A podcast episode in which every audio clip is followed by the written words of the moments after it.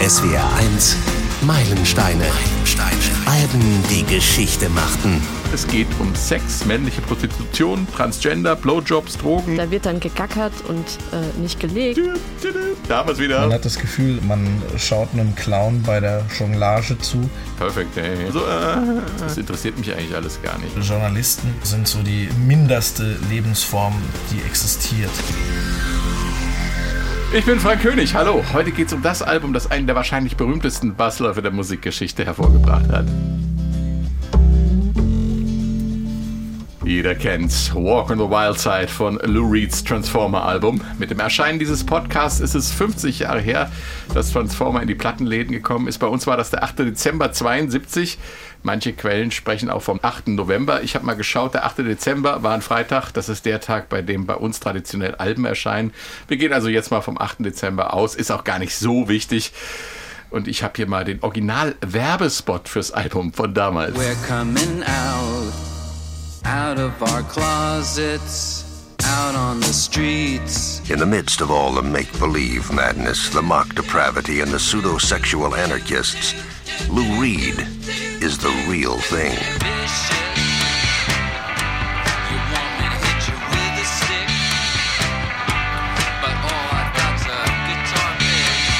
Lou Reed, the original. He's been one since the birth of the New York Underground, and now he's back with a new album, Transformer. I said, hey, honey, take a walk on the wild side, and the colored girls say, Satellite. Transformer, a new album by the original Lou Reed, produced by David Bowie. on RCA Records and Tapes. Mitten in der verrückten Welt der möchte gern sexuellen Revoluzer steht Lou Reed für das Echte. So heißt es im Spot.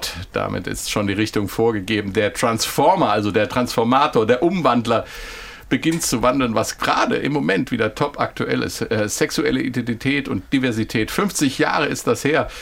Auch den Glamrock hat er umgewandelt. Vom fröhlich spielerischen T-Rex-Glitter in ein weitaus doppelbödigeres und sexuell dunkleres Glitzern.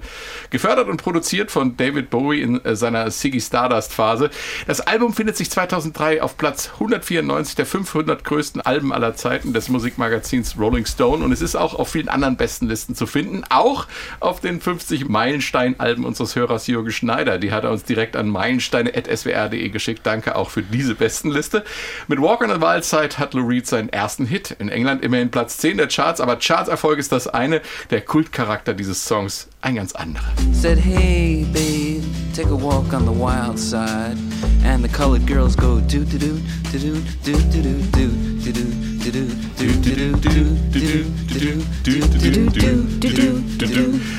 Und diese Nummer hier ist so bezaubernd, dass einem ganz warm wird ums Herz. Oder ist es am Ende doch eine Drogenballade? Oh,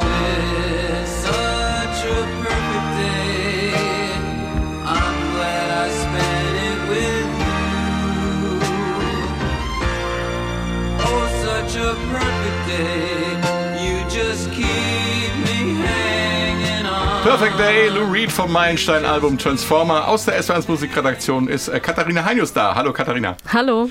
Und wir haben heute externe Verstärkung dazu geholt, externen Sachverstand. Ich begrüße ganz herzlich den Sänger, Songschreiber und Gitarristen Andreas Kümmert.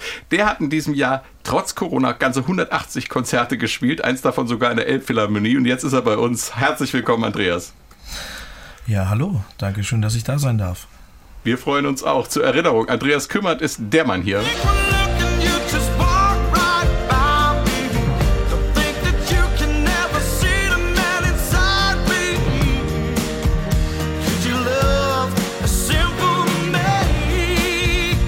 Simple Man, der Song, der ihm 2013 den Sieg bei The Voice of Germany brachte.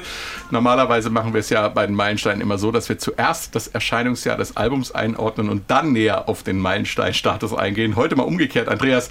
Du wärst ja nicht hier, hättest du nicht eine besondere Beziehung zu Lou Reed und Transformer. Was bedeutet das Album für dich und äh, warum ist es für dich ein Meilenstein? Das ist eine gute Frage. Ähm, das ist schon alleine deswegen ein Meilenstein, weil es natürlich äh, von Mick Ronson und David Bowie produziert wurde. Äh, viele Fans äh, und Kritiker haben natürlich gesagt, das klingt deswegen sehr Bowie-esque. Ähm, aber äh, im Großen und Ganzen ist es einfach, ja, es ist einfach ein Meisterwerk. Wann bist du mit äh, dem Album in Berührung gekommen? Was ist so deine Transformer-Sozialisation sozusagen? Also tatsächlich bin ich äh, zuerst mit früheren Werken äh, von äh, Lou Reed in Verbindung gekommen, so aus der Velvet Underground Zeit, äh, vor allem äh, White Light, White Heat, so mhm. war eines meiner großen äh, Alben, die ich toll fand. ich bin dann so mit, ich würde sagen, so in meinen Teenie Tagen, kurz bevor ich 20 wurde, das erste Mal mit dem Album in Verbindung gekommen und ähm, auch ja, durch den, äh, unter anderem durch den Film äh, Trainspotting, da war ja Perfect Day Aha. vertreten. Ähm, deswegen wahrscheinlich auch die äh, Assoziation von dir mit äh, Drogenballade. Ja, ja. Vielleicht. Und äh, genau, das waren so meine ersten äh, Eindrücke von dem Album. Katharina, das Jahr 1972, wir hatten es ja dieses Jahr schon äh, bei vielen 50. Geburtstagen, das furchtbare Olympia-Attentat in München, die Entspannungspolitik zwischen Ost und West unter Kanzler Willy Brandt, die Kriege in Vietnam und Bangladesch, eine Zeit voller Spannung und Konflikte, aber mit der Hoffnung auf Entspannung in Ost und West. Und was war da los in der Musik im Allgemeinen und im Besonderen bei Lou Reed? Auch eine Art Spannung, würde ich sagen. Ja. ähm, naja, gut, also äh, Anfang der 70er, das war natürlich auch ein großer Umbruch in der Popmusik. Zum einen haben sich die Beatles 1970 getrennt, die Stones sind Steuerflüchtlinge und sind nach Südfrankreich gereist und haben dort dann äh, ihre Alben weiter aufgenommen. Ähm, Bowie war natürlich absolut in der Zeit auf Erfolgskurs. Er hatte 69 seinen Hit, seinen ersten Hit, Space Oddity. Ähm, und es musste etwas Neues geben für die sogenannte Jugendkultur, ne? Mhm. weil die alten Stars, die waren irgendwie aufgebraucht. In, ja, weg. äh, die hingen bei den so, so, sozusagen bei den großen Brüdern und Schwestern im, äh, Kinder- und Jugendzimmer und jetzt mussten neue Stars her. Und äh, da hat sich natürlich in Großbritannien äh, der Glamrock entwickelt, natürlich mit äh, T-Rex, ähm, aber eben auch mit David Bowie und in äh, Amerika war es vor allem ja die Factory rund um Andy Warhol, die mhm. natürlich die Jugendkultur in dem Sinn aufgegriffen hat oder die natürlich auch groß war. Ähm, und Andy Warhol hat natürlich äh, mit The Velvet Underground, er hat ja die Band im Prinzip für seinen Club, damals Andy Warhol Up, gesucht. Das war 65, da hat sich The Velvet Underground dann Andy Warhol angeschlossen. Mhm. Und ähm, die haben dann Multimedia-Happenings gemacht, also Popmusik nochmal ganz neu gedacht. Andy Warhol war ja auch praktisch vertreten in der Popmusik oder Rockmusik, möchte ich sagen. Er hat ja dann auch das Cover gemacht für The Velvet Underground und er hat dann ja auch 71 das Cover für die Rolling Stones gemacht zu Sticky Fingers. Also da gab es eine große, einen großen Austausch zwischen mhm. Kunst und Popmusik, mhm. gerade in der Factory. Ähm, und David Bowie ist Wie muss dann, man, ganz, will ich dich kurz unterbrechen, ja. wie muss man sich das vorstellen? Äh, Factory, also eine Art Künstlerkommune? Ja, so in der Art natürlich. Ne? So das, Bohemen, äh, ja, so ein Bohemen-Kollektiv, mhm. ne, war das so. Genau, ein Ort, an dem man einfach kreativ sein konnte und mhm. an dem praktisch alles erlaubt war. Und das Interessante an dieser Factory ist vor allem, ähm, Andy Warhol hat vor allem junge Künstler um sich geschart. Das mhm. heißt Künstler, die oft sich noch nicht mal irgendwie das Brötchen an der, an der Ecke oder den Burger an der Ecke leisten konnten, die hat er dort aufgenommen und Andy Warhol war aber zeitgleich schon praktisch ein Megastar und hat in der Villa gelebt und hat Millionen auf dem Konto. Also er hat da auch so ein bisschen die Ambivalenz irgendwie gesucht ähm, und hat dort eben ähm, Kunst und äh, Kreativität unterstützt und hat auch seine Kreativität aus dieser Factory natürlich rausgezogen, auch um am Puls der Zeit zu bleiben natürlich, weil Warhol war da zu dem Zeitpunkt schon Mitte 30, mhm. praktisch schon fast zu alt für die ja. Jugendkultur. Ähm, und in dieses ganze, in diese Szene kam David Bowie dann auch rein, ähm, weil er eben einen Plattenvertrag in Amerika unterschrieben hat zu der Zeit auch und, ähm, und hat dann seine großen Heroes, also Lou Reed war für ihn ein großes Vorbild. Er hat 67 schon einen Lou Reed-Song gecovert ja. und aufgenommen. Ähm, und er hat auch Songs geschrieben für Andy Warhol und für Lou Reed. Ähm, Andy Warhol ist auf Hunky Dory drauf, der Song heißt auch so. Ja. Und äh, Queen Bitch ist der Song auf Hunky Dory für Lou Reed. Also er war große Fans der beiden und dann trifft er in New York tatsächlich auf die beiden und macht ähm, mit Lou Reed praktisch den Produzentendeal klar, weil er nimmt ihn mit rüber nach London, um dann eben das neue Album von ihm zu produzieren. Mhm. Und dieses Album ist dann äh, Transformer. Steigen wir gleich ein in den Opener. Hier kommt Vicious. Vicious.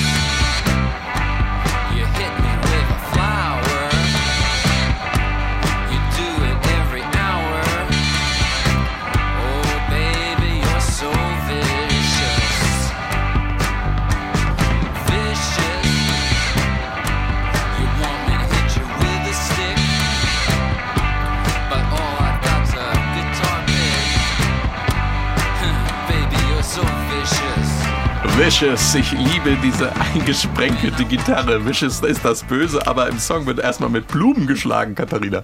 Ja, das war eine Idee von Andy Warhol. you hit ja. me with your flowers. Ja, er hat Lou Reed gefragt, warum er nicht einen Song schreibt über äh, das Bösartigsein sozusagen. Ja. Ähm, und äh, Lou Reed hat ihn dann zurückgefragt, wie meinst du das? Also welche Art von bösartig sein? Und dann äh, sagt Andy Warhol, ähm, ja, du weißt, äh, so böse, wie wenn ich dich mit einer Blume schlagen würde. ja.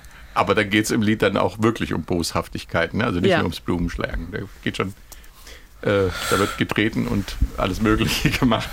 Andreas, ähm, ich, ich hatte es ja eben auch schon äh, von der eingesprenkelten Gitarre. Eigentlich ist die Nummer äh, ja ganz einfach aufgebaut. Lou Reed singt auf seine ironische, fast schon entspannte Art. Drunter diese, die Rhythmusgitarre ganz clean. Und dann dieses. Äh, wie, wie, wie, macht man, wie macht er das, dass, dass, dass das Ding trotzdem so eine Spannung hält? Das ist eine gute Frage. Also es ist, äh, ich denke, dass Mick Ronson einfach äh, ja, die, diesen Akkord äh, overdubbt hat und äh, eben da diesen einen Akkord immer so ein bisschen rausstechen ließ. Mhm. Äh, was ich noch äh, zu der, zu der Ideologie von dem Song vielleicht beitragen yeah. könnte, meines Erachtens nach war das, äh, habe ich das immer so verstanden, dass äh, Vicious eigentlich so als klare Distanzierung der, der äh, doppelmoralischen Hippie-Manie so ein bisschen auch zu verstehen ist. Mhm. Meines Erachtens nach ist so diese aus Lou Reeds Sicht diese ganze Hippie-Geschichte äh, ja äußerst doppelmoralisch und äh, nur eigennützig so. Man, man äh, vertritt das, was für einen selbst äh, von Nutzen ist. Und Reed äh, war ja so, glaub, so ein bisschen Meister darin, äh, kryptisch zu äußern, was er eigentlich von der Gesellschaft hält. Ja. Also Dazu mit anderen Worten, die Blumen, mit denen geschlagen wird, äh, sind sozusagen genau, die Flower Power Generation. Die, die, die, die Blumen genau. im Haar, mit denen man in San Francisco geht und dann wird hintenrum äh, damit nochmal ordentlich zugeschlagen. Nicht alles ist äh, easy peasy auch bei den Hippies, kann man so sagen, oder? Also genau, ja. Mhm. Und äh, musikalisch, wenn ich da kurz noch einhaken darf, ähm, musikalisch ist es ja schon so, dass diese Nummer äh, also wie Andreas vorhin sagte, sehr Bowie-esque klingt. Mhm. Also schon der Einstieg. Ähm, äh, ich finde auch die ganze Platte, da steckt irgendwie mehr Bowie drin als The Velvet Underground, also da, wo Lou Reed eigentlich herkommt. Und vielleicht hängt ähm, das daran, dass Mark Ronson, der ja für die Produktion eigentlich hauptsächlich verantwortlich ist, also er war so der musikalische Leiter, er war ja auch bei David Bowie der musikalische Leiter. Ja, er hat Hunky Dory gemacht und er hat dann eben auch äh, Siggy Stardust gemacht. Er mhm. war ja der Gitarrist mit David Bowie auf der Bühne. Gibt es ganz spannende Fotografien auch. Ähm, und ähm, David Bowie hatte, glaube ich, mehr so die Rolle des Freundes von mhm. äh, Lou Reed in dieser Zeit, der so ein bisschen darauf geachtet hat, dass er es mit den Drogen nicht zu übertreibt, damit das Album irgendwie fertig werden kann. Ne? Okay. So. Ähm, aber die musikalische Idee, die ähm, kommt, glaube ich, zum Großteil von Mark Ronson gerade in der Zeit. Und deswegen klingt es vielleicht auch so Bowie-esque an der einen oder anderen Stelle, weil er eben auch die Bowie-Alben mit arrangiert und betreut hat. Mhm. Du hast ja gerade schon erwähnt, Katharina Transformer ist in London aufgenommen worden. David Bowie und Mick Ronson hast du schon erwähnt als Producer. Was mir jetzt beim Wiederhören des Albums aufgefallen ist, es klingt unheimlich direkt, fast intim. Man denkt, Lou Reed sitzt einem auf dem Schoß und trotzdem hat das Album trotz dieser Direktheit und Rauheit so diesen ganz wunderbar tiefen Raumklang. Ähm, anders kann ich es gar nicht beschreiben. Ist alles auch kein Zufall, ne? Ja, also das ähm, Trident Studio ist ja ein sehr, äh, wie soll ich sagen, privates Studio, mhm. intimes Studio. Das ist ein Studio im Herzen von London in Soho und ähm, da ist ganz viel entstanden in der Zeit. Die Beatles haben sich zum Beispiel in den End-60er Jahren auch viel in dieses Studio zurückgezogen, um Songs aufzunehmen. Hey Jude ist da zum Beispiel aufgenommen worden, weil es intimer ist und weil es eine Küche gab. Ganz einfach. Ne? Man konnte sich aufhalten, es war gemütlich. Ähm, es kam auch immer mal jemand vorbei. Also es war auch so, dass, das, dass da Künstler, die jetzt zum Beispiel gar keinen Aufnahmetermin hatten, aber trotzdem vorbeigeschaut sind, um zu gucken, was gerade gemacht wird und so. Und in der Zeit tatsächlich, das war ein sehr kreatives Studio, ein sehr kreativer Knotenpunkt mhm. in, in London. Ähm, zum Beispiel Elton John hat da seine Alben aufgenommen. Und auch äh, in der Zeit, in der Transformers entstanden ist, ähm, hat eine junge britische Band, äh, später genannt Queen, ihr Debütalbum dort aufgenommen und zwar immer in der freien Zeit. Wenn eben Bowie nicht aufgenommen hat oder Lou Reed nicht aufgenommen ja. hat, dann sind Queen gekommen. Also die waren da auch ständig irgendwie mit dabei und ähm, das ist, glaube ich, das Besondere auch hier an dem Album, auch dass immer mal wieder auch unterschiedliche Musiker zum Einsatz kommen, die auch Mark Ronson koordiniert hat, ne, ja. möchte man fast sagen.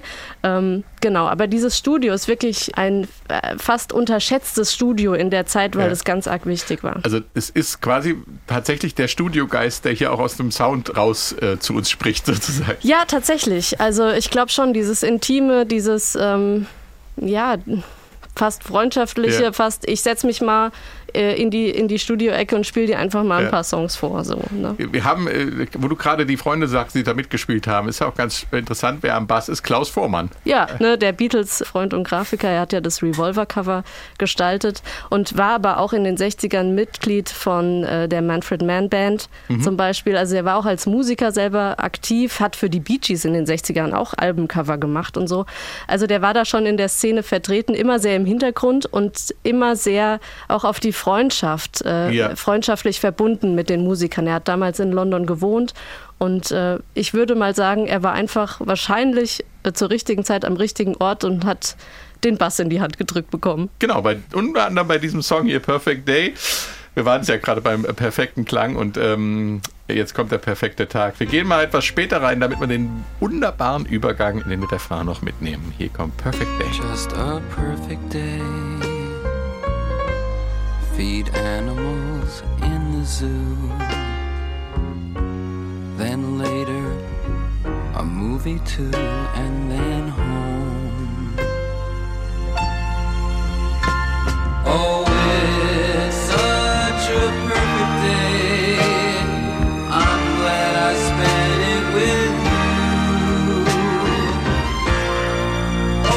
Perfect Day, ein wunderbar romantischer Song, irgendwie erhebend, aber mit, einer, mit so einem ganz äh, düsteren Unterton, wie ich finde. Ähm, immer wieder auch als Drogenballade interpretiert. Andreas hat es ja eben gesagt, vielleicht auch äh, befeuert von Trainspotting, ähm, von dem Film. Ähm, äh, was steckt denn dahinter, Katharina? Achso, es gibt unterschiedliche Interpretationsansätze ja. einfach. Also ähm, eigentlich wird doch da nur ein äh, schöner Tag äh, äh im Park, im ja. Zoo. Genau, eigentlich, eigentlich schon. Ähm, es wurde aber auch als Liebeslied an Lou Reeds spätere Frau interpretiert oder ähm, mit seinen Problemen an seine eigene Sexualität in Verbindung gebracht oder mit Drogen und auch seinem, ja, doch auch in dem einen oder anderen Moment sehr großen Ego. Ja. ähm, oder eben auch äh, an Lou Reeds, äh, wie möchte man sagen, fast romantische Einstellung gegenüber seinem Drogenkonsum.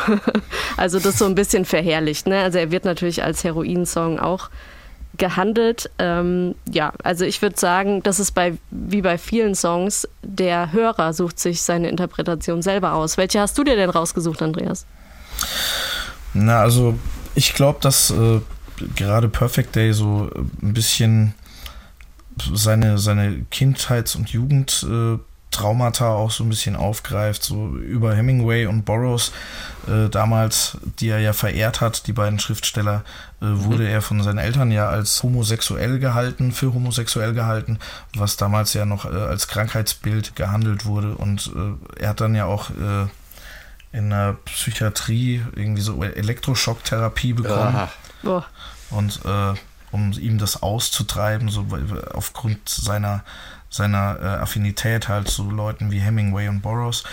Äh, ich glaube, dass in Perfect Day, dass er einfach so einen regulären Tag mit seinen Dämonen äh, beschreibt und er ja, er lässt halt so die trivialen Dinge des Seins äh, auf jeden Fall äh, paradox erscheinen im Song. Das ist schon, das ist schon ziemlich düster, wenn er irgendwie beschreibt, äh, er geht in den Zoo, füttert ein paar Tiere, geht ins Kino, trinkt einen Wein, äh, etc. Und trotzdem hat man das Gefühl, das ist sehr, sehr beklemmend und, und äh, ja, es erdrückt einen fast. Und dann geht der Refrain so auf und das ist, das ist schon auf jeden Fall eine, eine mega Nummer auch sehr ambivalent. Also ja, ich finde der Text, also weil die Musik ist ja schon sehr, ich, also es soll jetzt nicht abwertend klingen, aber dröge. Also es ist, also wenn man jetzt Perfect Day schreiben würde, dann würde man eigentlich eine fluffigere, leichtere. Aber das Musik ist ja gerade, ja, das ist genau. aber genau der, diese, diese Nummer, ne, dass du, dass du, was ich auch eben gesagt habe, es ist erhebend und düster zugleich. Also das ist eine, eine unfassbare Spannung in dem Stück und trotzdem es eben einfach ganz leicht dahin fließt. Aber das ist vielleicht auch die Ironie, von der äh, Andreas spricht, die uns da anspringt, ne? Kommt da äh, Lou Reed als Zyniker vielleicht sogar durch? Ja, also ich habe jetzt, äh, ich habe ihn eigentlich immer so ein bisschen als zynisch, äh, fast schon so ein bisschen brechtmäßig wahrgenommen mhm. als Schreiber. Ich denke auch als Sänger, oder? Dieses, dieses immer kurz vorm äh, oder den falschen Ton, Ton äh, stark, knapp umkurvende Brechen. Ich weiß gar nicht, wie ich das, die Stimme, die ja. immer so. Äh, ja, so ein bisschen Dillen-artig ja, genau, ja, auch. Ja, aber, aber, aber genau. Aber eben noch noch zerbrechlicher und noch ähm, und dabei eben so dieses, es interessiert mich eigentlich alles gar nicht. Also das kommt ja, ja. Ah, das ist perfekt. Ey.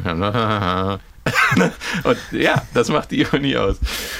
Spannend. Äh, eine Nummer, die ähm, äh, die so viele Menschen bewegt, inspiriert natürlich auch andere Künstler zu eigenen Interpretationen. Eine davon kommt tatsächlich, wahrscheinlich die bekannteste. Es gibt Unmengen Coverversionen von Perfect Day, aber die bekannteste kommt vielleicht äh, von Duran Duran und dass ich die heute im Archiv auf Bravo Hits Nummer 10 gefunden habe. zeigt ja eigentlich, dass sie wahrscheinlich sogar populärer war als das Original. Hier, wir hören mal rein. Just a perfect day.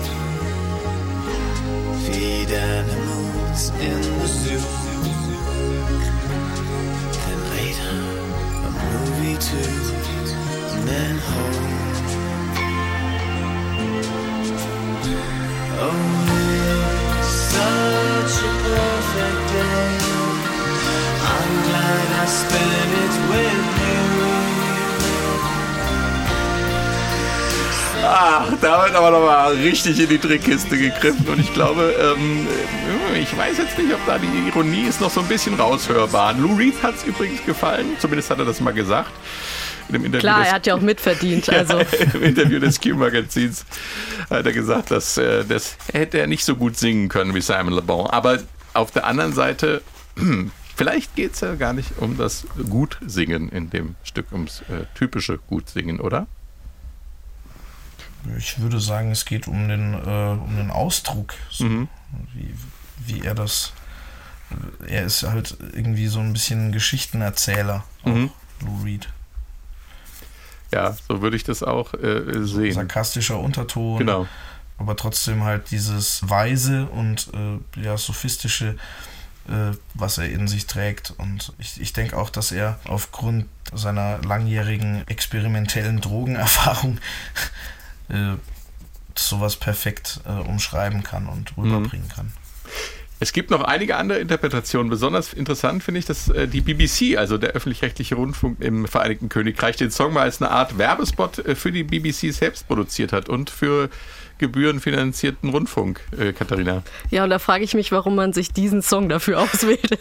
Ja. Also wenn man, wenn das, äh, wenn die Marke des Heroin-Songs auch an ihm klebt. Ähm, nee, habe ich mich wirklich gefragt in der Vorbereitung. Ja, sie haben tatsächlich mit diesem Song eine Werbekampagne für Rundfunkgebühren ins Leben gerufen. Ähm, und zwar tatsächlich zusammen mit Lou Reed, Elton John war dabei, David Bowie und Tom, Tom Jones. Ähm, dafür gab es natürlich mächtig Kritik, wie wir uns vorstellen können, ja. weil ähm, praktisch ein eigener Imagefilm. Natürlich ist, wird die Kritik auch äh, groß, ähm, wenn man dafür extra viel Geld ausgibt, ja, ja. um so einen Werbespot zu finanzieren, ja. weil das sind ja auch wiederum öffentliche Gelder. Also, ne? genau. ne? Und da, da ging es dann drum. Und dann hat die BBC das Ganze umgewidmet und hat daraus eine Benefiz-Single gemacht ähm, für Children in Need, also mhm. für Kinder in Not und haben dann tatsächlich zwei Versionen nochmal veröffentlicht. Einmal eine mit rein männlichen Künstlern und eine mit rein weiblichen Künstlern, was ich wiederum auch sehr schräg finde, wenn man bedenkt, dass Transformer ja ein diverses Album ist, ja. wo ja praktisch beide Geschlechter in, miteinander und ineinander fließen, dann auf die Idee zu kommen, eine männliche und eine weibliche Version zu machen. Aber okay. Ne?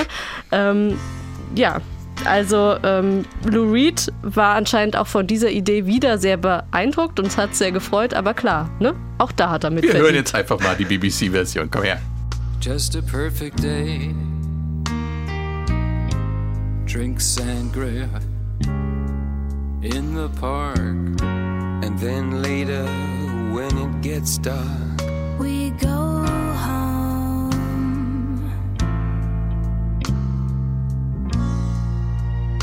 just a perfect day. Feed animals in the zoo. Man muss dazu sagen, dass das die erste Version ist, ne? Ja, die vom ja, Werbespot. Genau, ja, genau. Ne? Nicht die männlich-weibliche ja, Version.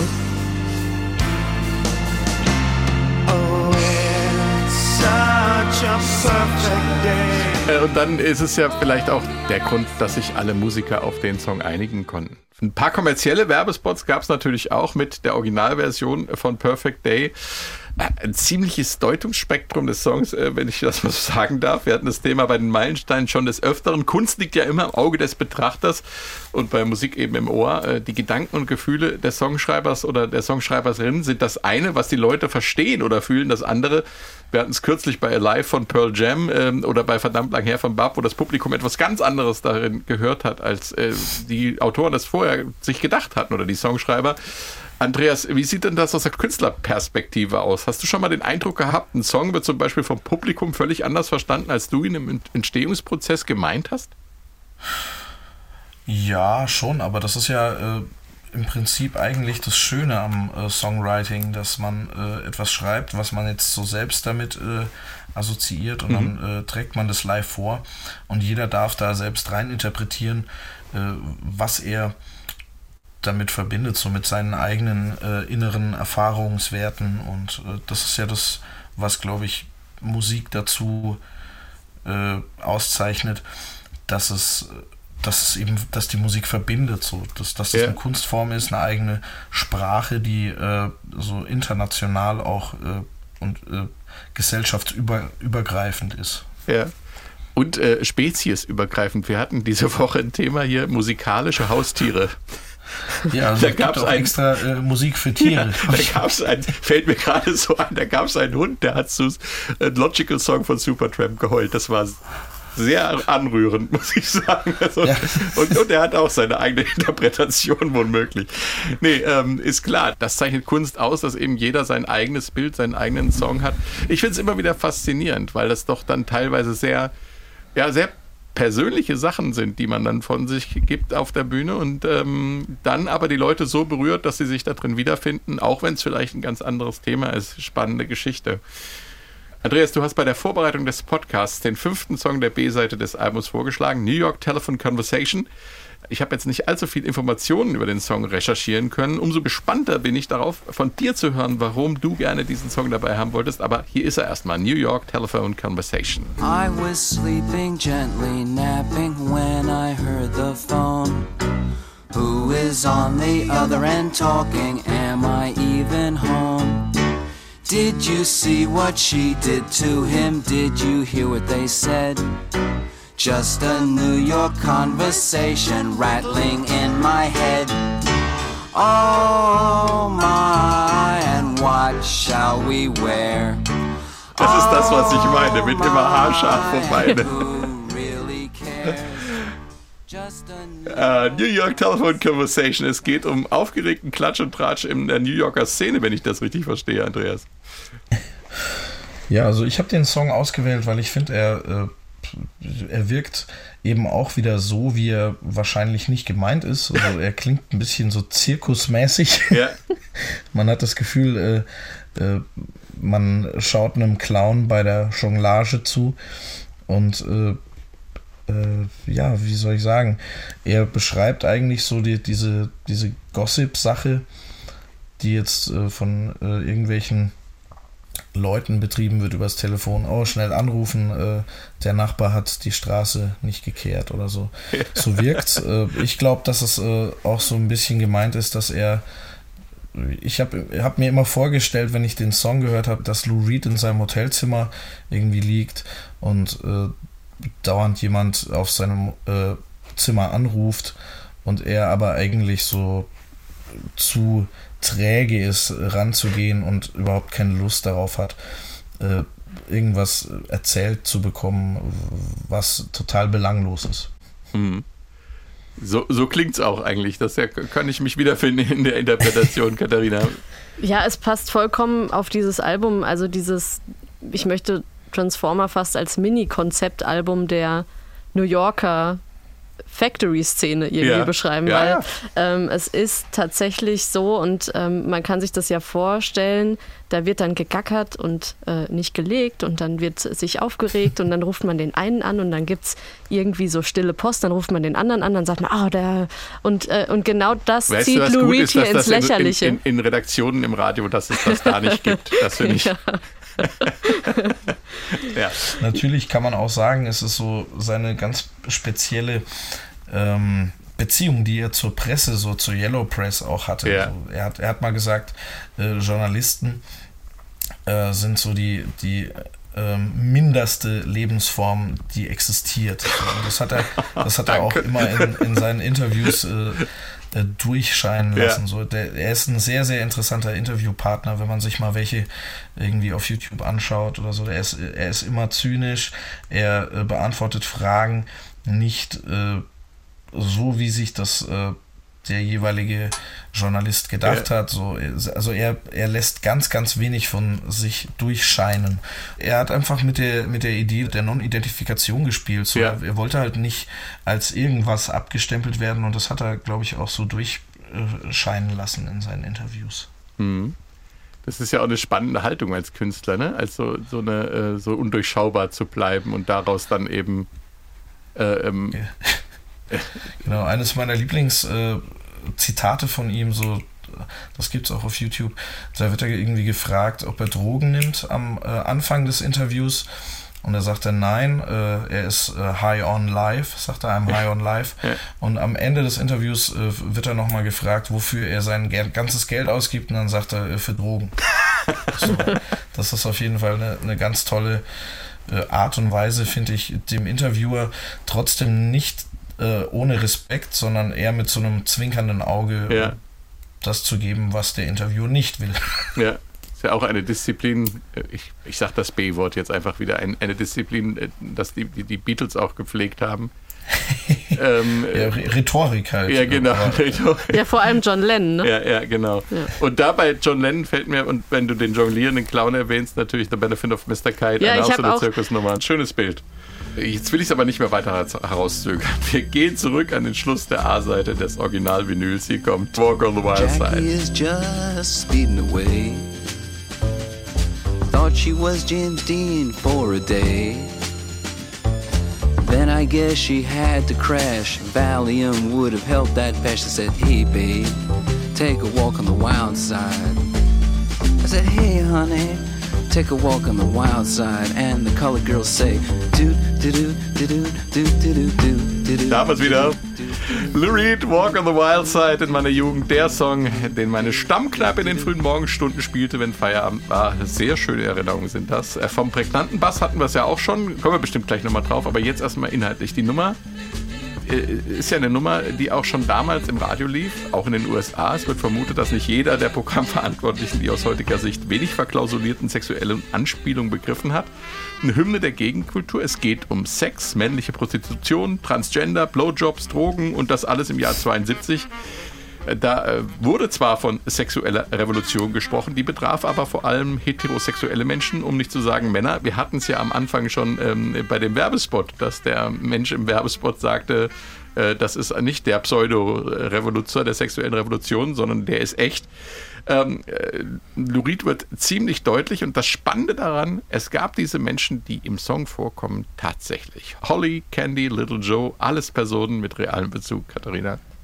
Ja, alles Personen aus der Factory von Andy Warhol. Also die sind da alle ein- und ausgegangen. Im Prinzip auch da wieder ein, ein perfektes Abbild ja. des Umfelds damals. Also Holly aus Florida, die ihre Augenbraue auf dem Weg zupft und dann war er sie, ne, singt ja. er ja im Song. Das ist tatsächlich eine Transgender-Schauspielerin, Holly Woodlawn. Ähm, Candy von Long Island, die sich gern im Hinterzimmer herumtreibt, besingt dann Lou Reed. Also Candy Darling, auch eine Transgender-Schauspielerin. Und äh, über sie hat Lou Reed tatsächlich auch schon vorher einen Song geschrieben, mhm. nämlich Candy Says. Ähm, dann gibt es Little Joe, der mysteriöse, ja, sich mit dreckigen Geschäften herumschlagende ähm, wenn man so will, Stricher. Mhm. Ja. Ähm, der, das ist der Spitzname von Joe D'Alessandro. Ähm, das ist auch ein Schauspieler und er hatte tatsächlich diese Rolle in einem Film. Aber er selber sagt, er hat persönlich mit dieser Rolle eigentlich nichts zu tun. Ja, also ne, auch, auch ganz sein. wichtig. Dann gibt es noch äh, Sugar, äh, Sugar Plum Fairy, also ein, auch wieder ein Stricher oder ein Drogendealer. Ähm, das, damit ist der Schauspieler Joe Campbell gemeint mhm. und auch das wiederum war eine Rolle und nicht er selber.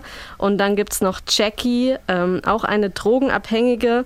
Ähm, damit ist Jackie Curtis gemeint, auch eine Schauspielerin, eine Transgender-Schauspielerin. Und sie wollte unbedingt James Dean spielen und auch darüber singt ja Lou Reed. Be James Dean for a day. Genau. Ja. Also all diese Personen, ähm, die er da besingt, die sind echt die sind nicht so ganz fiktiv. Das ist ja eine krasse Geschichte und das ist ja ähm, in einem Song, der Transsexualität, Homosexualität auch offen anspricht, ans Licht holt, was ja damals noch eine, ja, unter Strafe stand, ähm, ist eine krasse Geschichte. Und dann läuft die Nummer, aber im Radio hat keiner Anstoß genommen. Ich finde es verblüffend.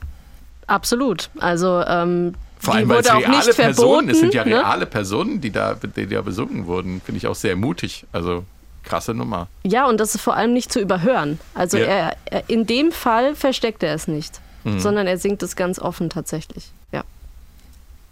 Andreas, ähm, hast du was hinzuzufügen bei der Interpretation oder wolltest du noch gerne was erzählen zu dem Song? Äh, ich kann so meine persönlichen äh, Assoziationen zu dem Song wiedergeben. Die Atmosphäre, die der Song äh, bei mir im Kopf bewirkt, äh, ich assoziiere das mit, mit so einer Opiumhöhle so ein bisschen. Mhm. Ähm, klar, ganz klar die, äh, diese äh, Travestiegeschichte und sexuelle Selbstfindung. Aber auch, äh, was ich ziemlich mutig finde, ist, dass er ganz klar sagt äh, und sich ganz klar eben positioniert, dass das äh, Colored Girls sind, die äh, den Refrain singen. Mhm. Sagt er ja, glaube ich, äh, the Wo, Colored wobei Girls go. das ja auch wiederum ein Witz ist. Also das, okay. waren, das war ein Trio von, also und deswegen singt er das auch mit so einem Sarkasmus, finde ich. Das war nämlich ein Trio von weißen britischen Sängerinnen. Naja, dann ist es halt so, so äh, wieder provokant gemeint, genau. dass er, dass, dass er das äh, eben, er tut halt so, als wären es äh, farbige, ähm, um den Hörer zu triggern. Genau. Und was ich auch so ein bisschen witzig fand, äh, was äh, Frank auch gesagt hat, dass dieser Song damals eben einfach so lief und jeder hat das so hingenommen. Und das ist ein bisschen wie in Deutschland mit äh, Bobby Brown von Frank Zappa, der, ja. der auch mit Sicherheit von euch auch äh, ab und zu gespielt ja. wird und der ja äh, zutiefst äh, sexistisch, wenn man das jetzt mal so sehen will, ist und, und äh, auf ironische Art und Weise natürlich.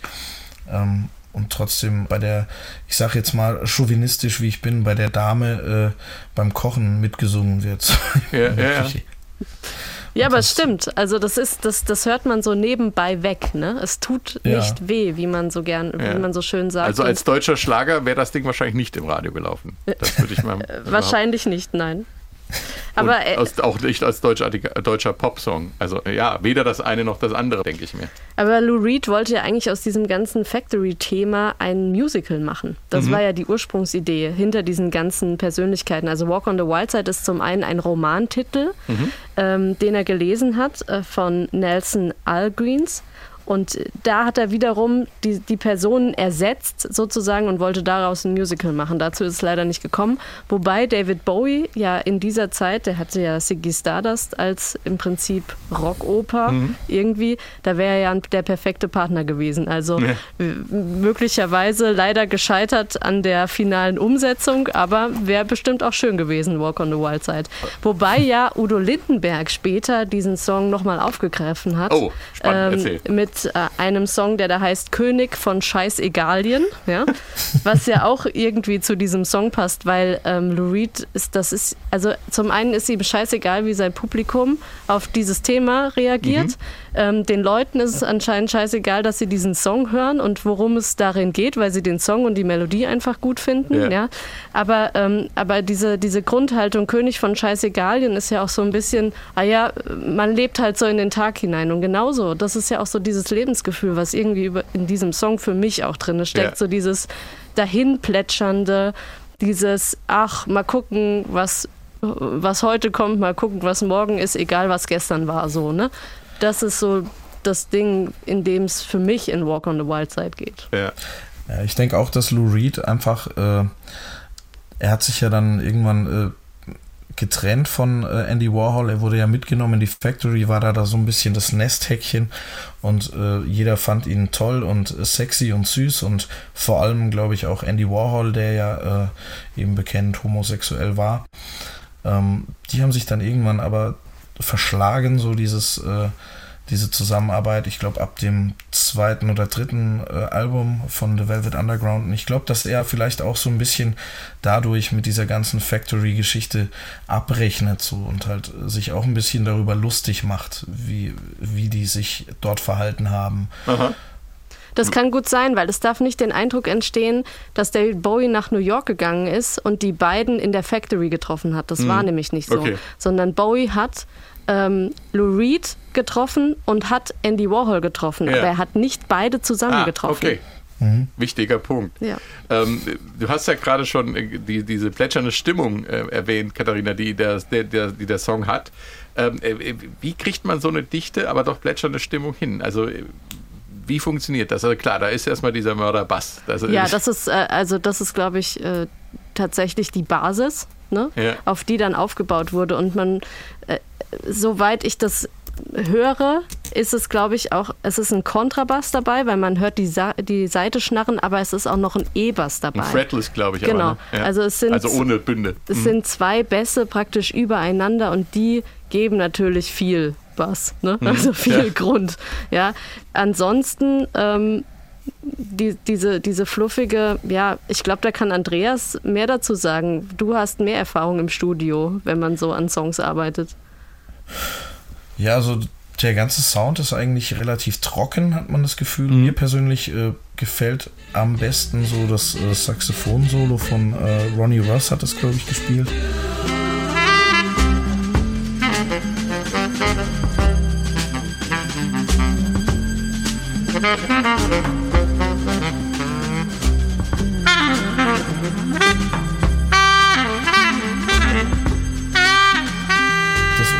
streicht so das, das Ganze so ein bisschen. Und äh, natürlich diese, diese äh, leichten, plätschernden Streicher im Hintergrund.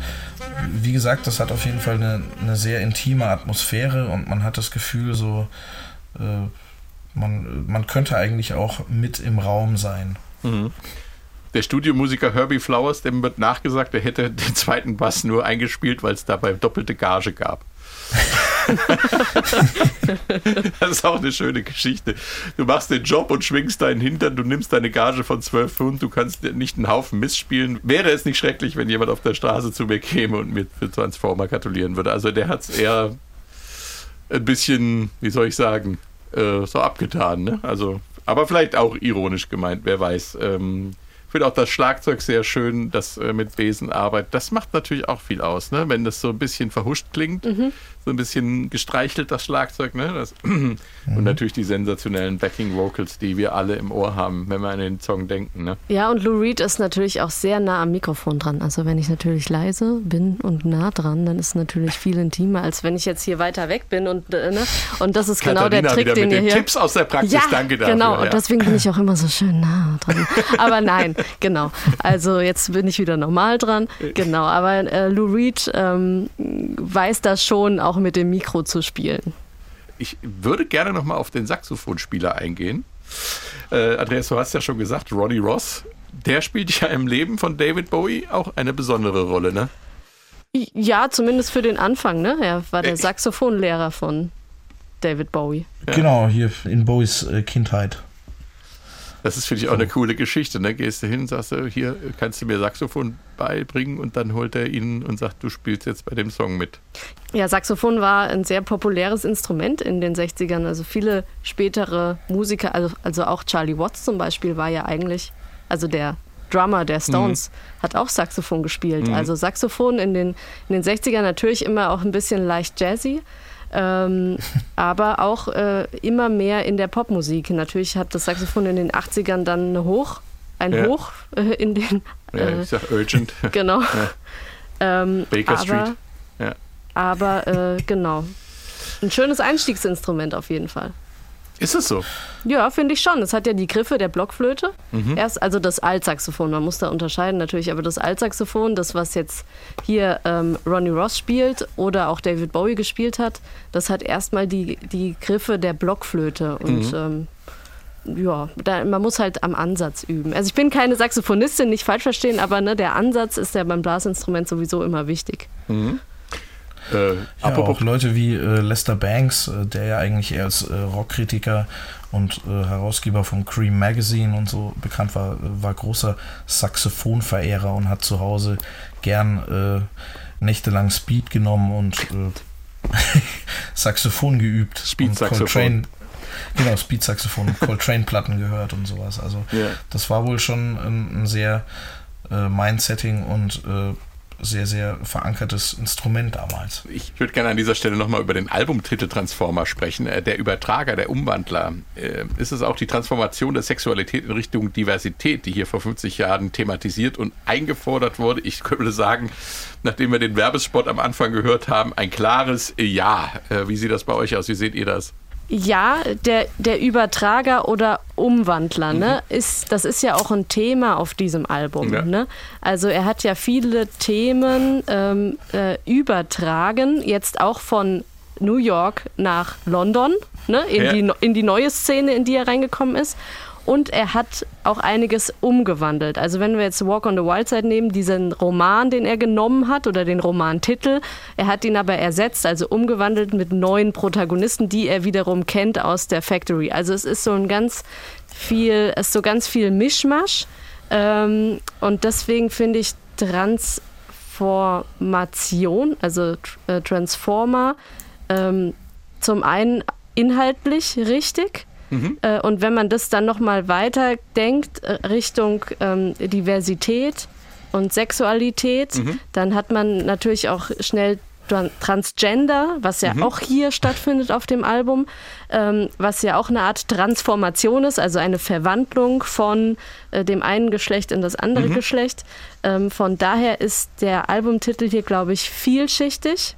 Ähm, auch wenn man nochmal auf die Musik eingeht. Also David Bowie zum Beispiel ist ja auch ein großer, ich sag jetzt mal, Eklektiker. Also er nimmt viele Einflüsse und wandelt sie um.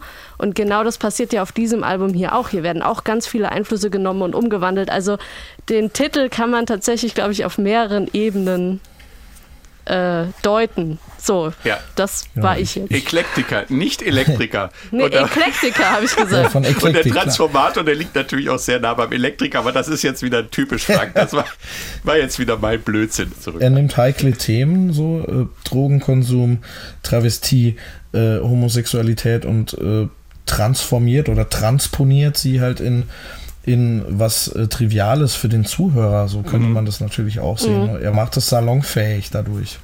Man, man kann das so ein bisschen als Denkanstoß äh, benutzen und äh, dass die Leute halt darüber nachdenken, dass diverse Dinge wie Travestie, Homosexualität, Transvestie auch ähm, eben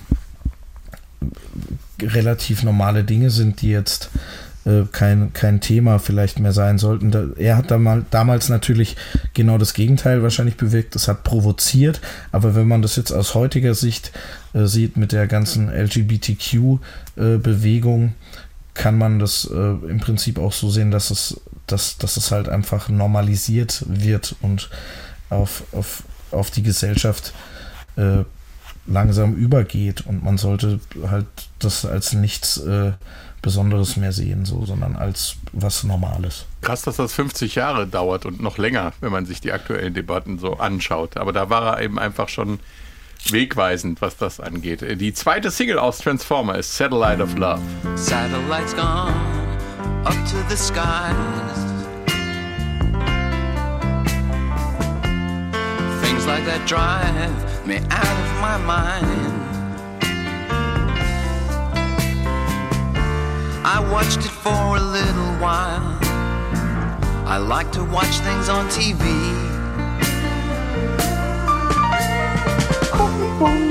Satellite of love. Satellite of love. Das ist Bowie im Hintergrund. Ja. Satellite, der Satellit der Liebe, Satellite of Love, 1970 geschrieben noch für Velvet Underground und mit dieser Faszination für Raumfahrt, die Ende der 60er Jahre, Anfang der 70er in der Popmusik herrschte, Katharina. Ja, bevor ich auf die Raumfahrt eingehe, würde ich gerne noch mal kurz auf Bowie eingehen, den man nämlich hier schön gehört hat mhm. in Bam, Bam, Bam. Ne? Das, ist nee, nämlich, das war ich gerade. Nein, das... das, das ja, also worum geht's in dem Song? Es geht um einen Mann, der einen Satellitenstart im Fernsehen sieht und ähm, sich dabei Gedanken um seine untreue Freundin macht. So, ne? das, darum geht's. Ähm, dieser Song hätte auch genauso für mich gefühlt auf Siggy Stardust sein können. Also das ist wirklich auch ein Bowie-Song. Ja, ne? da, das hört man sofort, hört ersten man, drei Takte. ja, so. ja, das, das hört man sofort. Ähm, interessant ist auch, dass Lou Reeds erstes Konzert in Großbritannien, also Bowie hat ihn ja mit rübergebracht, das war tatsächlich ein Siggy Stardust Konzert ähm, und da wurde er das erste Mal dem britischen Publikum sozusagen vorgestellt. Und auf diesem Konzert, das war am 8. Juli 72 und an diesem Tag ist nämlich auch das Foto gemacht worden von dem Transformers Albumcover. Ah. Ja, das ist nämlich der Haus- und Hoffotograf gewesen von David Bowie. Mick Rock, der hat dieses Foto geschossen mhm. und der hat auch die Siggy Stardust Tournee damals begleitet. Und äh, genau, also beim ersten Auftritt in Großbritannien gleich mal das Albumcover geschossen. Auch nicht schlecht. Naja, auf jeden Fall zurück zum Song. Jim ähm, Rakete soll mal gesagt haben, das erste ist immer das Beste. Ja, also ich finde das Albumcover auch schick. Also ich fand, also das hat zumindest irgendwie passt es für mich auch zu T-Rex, ne? Electric ja. Warrior ist irgendwie so, finde ich, hat ein ähnliches Design. Ja. Obwohl es war in dem Fall nicht das erste. Sie haben ein überbelichtetes genommen, das äh, in, der, in der Session rauskam, ne? glaube ich. Das ist so ein bisschen, ähm, bisschen strange sieht das eben auch aus, ja, wie die genau. ganze Platte auch klingt. Ja, ne? ja, ja. So, jetzt aber nochmal zurück zur Raumfahrt, Katharina. Ich habe so schön eingeleitet, der Satellit der Liebe. Ach, wie schön. Wie viele Satelliten sind schon besungen worden? Ganz viele. Wir können eine, Hook, eine Hook-Collage jetzt hier machen. Äh, von den Hooters bis zu Lena Meyer Landrut äh, und viele andere mehr. Aber jetzt hier, der Satellit. Was hat es damit auf sich? Na gut, also äh, Bowie steckt ja irgendwie drin und auch irgendwie dahinter. Ne? Mhm. Er hat ja auch äh, Space Oddity gemacht, 69, klar. Und das Thema Raumfahrt war Ende der 60er ein großes Thema. Mhm. Wegen der Mondlandung. Wir wissen, es gibt, gab einen Wettstreit und so weiter. Wer fliegt als erstes auf den Mond? Wer bringt seine Satelliten irgendwie in den Weltraum? Und äh, das war, war ein großes gesellschaftliches Thema, gab viele Songs dazu, unter anderem Space Oddity, mhm. aber dann natürlich auch von Elton John Rocketman zum Beispiel. Ähm, und der Produ jetzt kommt der Produzent von David Bowie und Elton John der, das ist derselbe. Also der Produzent von Space Oddity hat, der hat auch Rocketman äh, ah. äh, produziert. Und jetzt kommt David Bowie und macht Satellite of Love. Und zwar alles drei im selben Studio. Also alle drei Songs, Space Oddity, Rocketman und Satellite of Love, sind alle in, im Trident Studio aufgenommen worden. Also hier vermischt sich so einiges und hier sieht man auch wieder, was das im Prinzip für ja, für ein kreativer Ort war in der Zeit und, ähm, und wie sich da auch Themen dann immer mhm. wieder wiederholt haben. Aber zu den Space-Songs kann, glaube ich, Andreas vielleicht ein bisschen mehr sagen als Rocketman. ah, okay, so war das gemeint. Äh, also ich denke, dass, äh, um nochmal auf Satellite of Love zurückzukommen, äh, ich glaube, dass es so ein bisschen auch so gemeint ist, dass äh, die Frau, die er besingt, ähm, wie wird halt umrundet von Männern, wie jetzt zum Beispiel ein Satellit die Erde ah, umrundet. Okay. Ja? Ah, sehr das, gut. So könnte man das natürlich auch irgendwie auffassen. Und äh, ja, er ist halt eifersüchtig und äh, kann damit nicht umgehen. So habe ich das immer verstanden. Ja. Für alle Nichtwissenden, jetzt müssen wir nochmal aufklären, warum der Andreas der Rocketman ist. ja, warum bin ich der Rocketman? Das ist eine gute Frage. ich schätze mal, äh, ihr spielt auf äh, Voice of Germany an. Ja, genau. Da war das einer der, der Songs, mit denen du da durchgestartet bist, ne? Genau, das war der äh, Blind Audition Song und der kam äh, besser an als von mir persönlich erwartet. Ich muss eine kurze Zwischenfrage stellen. Hast du dir den selbst ausgesucht damals? Also es gab da so eine Liste, die ich gekriegt habe mit, äh, ich glaube, 30, 40 Songs. Und dann konnte ich noch äh, einen Joker eintragen. Und da ich Rocketman irgendwie die letzten zwei Jahre schon live immer gespielt habe, habe ich den eingetragen und den haben die dann auch tatsächlich gewählt. Also es war Glück, kann man sagen. Super. Ähm, gab übrigens auch äh, von Satellite of Love äh, schöne Coverversionen, unter anderem von äh, Morrissey oder U2. Äh, ja, Mensch, jetzt, jetzt, sind wir schon fast durch, aber wir gehen nicht durch, ohne Gute Nacht gesagt zu haben. Die letzte Nummer auf Transformer, das passt ja so gut. Good night, ladies. Good night, sweet ladies. Ah, ladies, good night.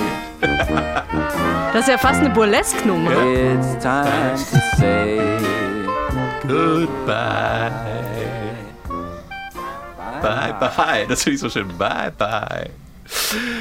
So, und äh, bevor wir jetzt alle die Augen zumachen, noch die Frage: Was bleibt vom Transformer? Was ist das Vermächtnis des Albums? Wer möchte anfangen? Komm. Uh, ladies first. das Vermächtnis von Transformer, für mich ist es eigentlich das fehlende Bowie-Album. So, das in den 70er Jahren für mich noch gefehlt hat. Man spürt ihn, man hört ihn, es sind seine Themen auch. Ähm, und er, ich finde, er hat sich Lou Reed gekrallt und hat ihn praktisch als Figur nach vorne gestellt. Aber eigentlich ist es ein Bowie-Album und deswegen ist es das Vermächtnis für mich. Und ich glaube, man würde dieses Album auch nicht mehr kennen, wenn nicht Walk on the Wild Side so ein mega äh, Radioerfolg gewesen wäre mhm. und wenn man nicht den Namen Bowie mitlesen würde, wenn man Transformer okay. hört Spannende und These. liest. Andreas, wie sieht das bei dir aus? Ja, ich, ich finde das Album natürlich wie alle äh, Lou Reed-Alben textlich sehr stark. Und, und meine These ist äh, nach wie vor, dass er, glaube ich, so mit dieser ganzen äh, Factory-Geschichte da auch so ein bisschen abschließt und sich eher so ein bisschen äh, belächelnd äh, daran zurückerinnert, äh, was jetzt zum Beispiel Andy Warhol doch für eine seltsame Type war und genau mit dem Endsong eben Goodnight Ladies äh, macht er das auch so ein bisschen klar. So, das, das Ganze klingt so ein bisschen, wie hast du gesagt, wie, wie eine Burlesque-Nummer. Ähm, es klingt so ein bisschen ironisch. Das ist jetzt zum Beispiel nicht so ernst wie äh, Gute Nacht, Freunde von Reinhard ja. May, äh, sondern es ist eher so ein bisschen mit so einem Augenzwinkern, ja, äh, macht's gut, auf Wiedersehen, äh, I don't need you so okay. mäßig. Ja, kann man nachvollziehen. Mensch, da sind wir wieder durch ein Album durch. Ich danke ganz herzlich Andreas Kümmert und Katharina Heinius und ich sage Tschüss und bis zum nächsten Mal. Ja, vielen Dank. Tschüss. Ciao. Tschüss, danke.